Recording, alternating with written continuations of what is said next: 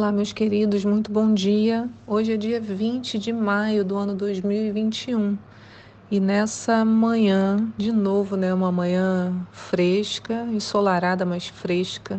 E você sabe, né, quem acompanha o devocional, como que isso me faz feliz, né? Uma manhã geladinha, frio, inverno, tô ansiosa para o inverno desse ano. Gosto de dias nublados, né? Carioca que gosta de dias nublados, né? Diz uma canção que carioca não gosta.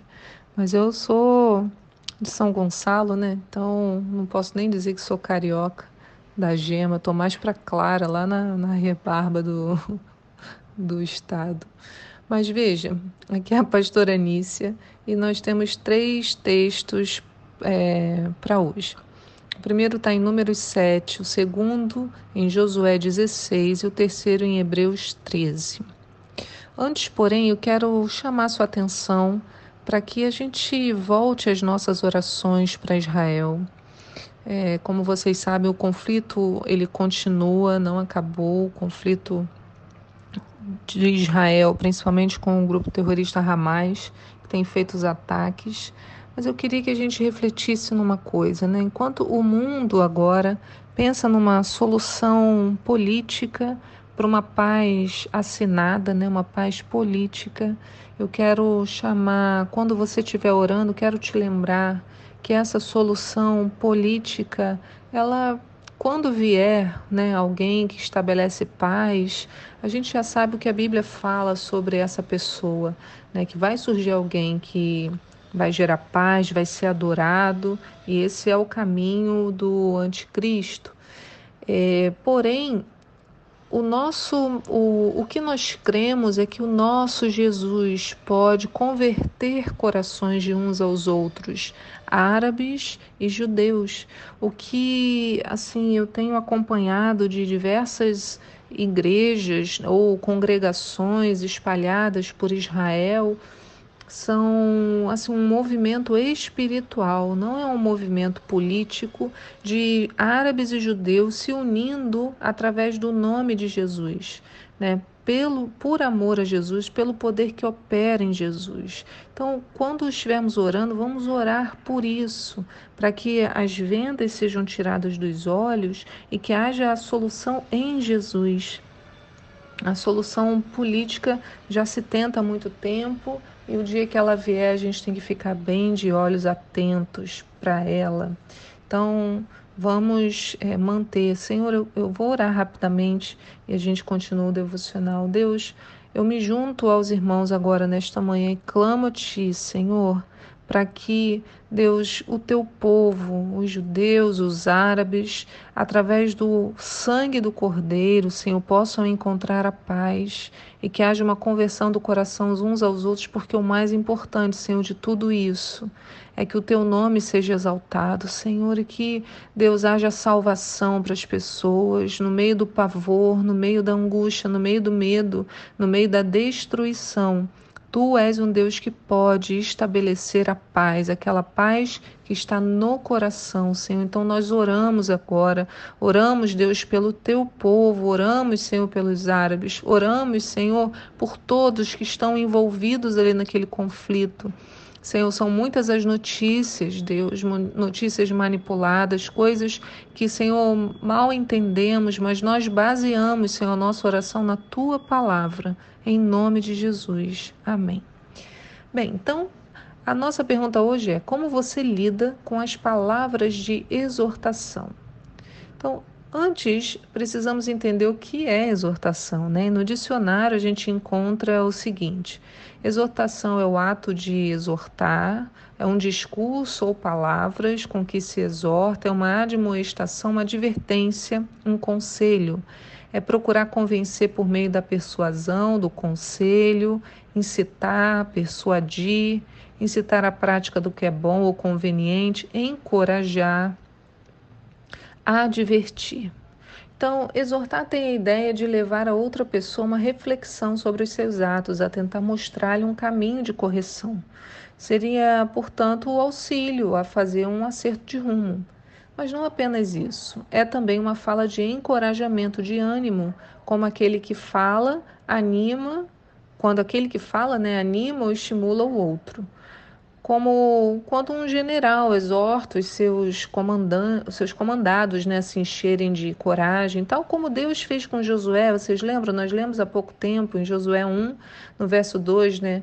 Olha, Moisés, meu servo, morreu, agora levanta-te, atravessa esse Jordão, tu e teu povo, para entrar na terra que estou prestes a entregar nas mãos dos israelitas. Todo lugar que a planta dos vossos pés pisarem, eu vos dou, como prometi a Moisés.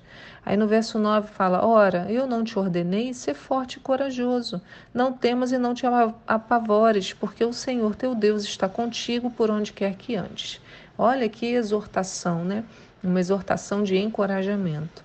Então, exortar não é apenas brigar, mas mostrar para a pessoa o seu potencial, é chamar atenção não para destruir, mas para construir algo novo, melhor ainda que o anterior é a maneira como o apóstolo Paulo termina sua carta aos Hebreus, livro que finalizamos hoje. Aliás, sabia que já é o terceiro ano que lemos o livro completo? Nós o lemos em abril de 2018, dezembro de 2019 e agora em maio de 2021. Eu acho bacana né, a gente acompanhar o nosso andamento nas leituras, porque às vezes não nos damos conta de que a gente vai passeando, finalizando livros, né, embora a gente não tenha um compromisso de ler a Bíblia inteira em um ano mas a gente lê muita, muita coisa e não se apercebe, né? Então a gente tem finalizado a Bíblia muitas vezes. Mas o, o que que Paulo fala lá em, em Hebreus 13? No verso 22. Diz assim: Amados irmãos, rogo-vos igualmente que aceiteis bem essa minha mensagem de exortação, porquanto vos escrevi de forma resumida. Então ele termina a carta fazendo esse convite para que as pessoas aceitem o que ele está dizendo ou reflitam sobre o que ele está falando. Né? Paulo estava longe da igreja, mas não deixava de acompanhá-la. Ele sabia o que estava acontecendo, porque as pessoas também escreviam para ele, contando. E as cartas que ele escrevia de volta, embora algumas curtas, iam direto ao ponto, em função da necessidade de cada uma das congregações que estavam sendo organizadas. Mesmo falando firme, nós, assim, ao, ao lermos a carta, percebemos que a exortação ela tinha um propósito, né? tinha fins de cuidado. Quando Paulo instrui Timóteo ao ministério, também o orienta a exortar, mas com paciência, dentro da palavra, né, na doutrina, lá em 2 Timóteo 4, no verso 1. Na presença de Deus e de Cristo Jesus, que há de julgar os vivos e os mortos, por sua manifestação e por seu reino, eu o exorto solenemente. Então, Paulo exorta Timóteo. Aí, o que, que ele diz na exortação? Pregue a palavra, esteja preparado a tempo e fora do tempo, repreenda, corrija exorte com toda paciência e doutrina. Então, Paulo exorta Timóteo a exortar outras pessoas. Também vemos isso em 1 Tessalonicenses, né? a primeira carta aos Tessalonicenses, no capítulo 5, verso 11, né? Por isso, exortem-se e edifiquem-se uns aos outros, como de fato vocês estão fazendo. E mais à frente, no verso 14, exortamos vocês, irmãos, a que advirtam os ociosos, confortem os desanimados, auxiliem os fracos, sejam pacientes para com todos. Então, embora seja para o bem, são poucos hoje que suportam a exortação. Nos dias atuais, quando a ideia de não submissão se tornou ainda mais forte, como ensinar a igreja, isto é, assim, a todos nós, sobre a obediência? A verdade é que a exortação nos ajuda a ter uma vida cristã saudável, uma vida saudável como um todo. Muitos acreditando que tudo sabem, nem ao menos ouvem. Não sei se já aconteceu com vocês, mas ao iniciar uma frase, a outra pessoa já completa, né? Ela já vai dizendo sim, sim, eu sei, não, não, eu sei. Eu acho tão engraçado quando eu vejo isso, assim, às vezes falando com alguém, a pessoa já nem deixa que eu termine, né? Ela já interrompe dizendo, ah, sim, sim, não, é, sim, sei, sei né? porque o conhecimento ele está em todo lugar. Então eu sempre acho que é melhor calar, ouvir, analisar, do que já de antemão negar a exortação, né? ou se defender dela. A exortação ela não precisa necessariamente de uma defesa, ela precisa de uma reflexão. E é o que diz também o texto devocional de ontem, em Hebreus, mas no capítulo 12, no verso 11, assim: Nenhuma disciplina parece ser motivo de alegria no momento, mas sim de tristeza. Mais tarde, porém, produz fruto de justiça e paz para aqueles que por ela foram exercitados. Quer dizer, depende do exercício, né? Como gerar fruto se não houver o exercício da disciplina? Então, quando a disciplina acontece, ela não parece, não parece ser nada motivo de alegria, né? Mas é uma tristeza, talvez vergonha, assim aquele peso. Mas quando a gente vai é, mastigando aquilo, né, ruminando, refletindo, ela vai produzir fruto de justiça e paz. Porque é o que o texto está dizendo, para aqueles que por ela, pela disciplina, foram exercitados. Então, se, é, se não houver o exercício, não há fruto. Mas você pode pensar, ah, e daí? Eu posso fazer voo solo, cuidar da minha própria vida. E é verdade, pode. Mas sem caminhar com alguém que te corrija, você pode até desencaminhar outras pessoas. Você sabia disso? Está lá em Provérbios 10, no verso 17. Quem acolhe a disciplina mostra o caminho da vida, mas quem ignora a repreensão desencaminha outros. Olha que interessante, né? Por isso, Paulo também ensina Timóteo sobre um tempo difícil que já acho que estamos vivendo. Em 2 Timóteo 4, verso 3, diz: Pois virá o tempo em que não suportarão a sã doutrina. Pelo contrário, se, sentindo coceira nos ouvidos, segundo os seus próprios desejos, juntarão mestres para si mesmos.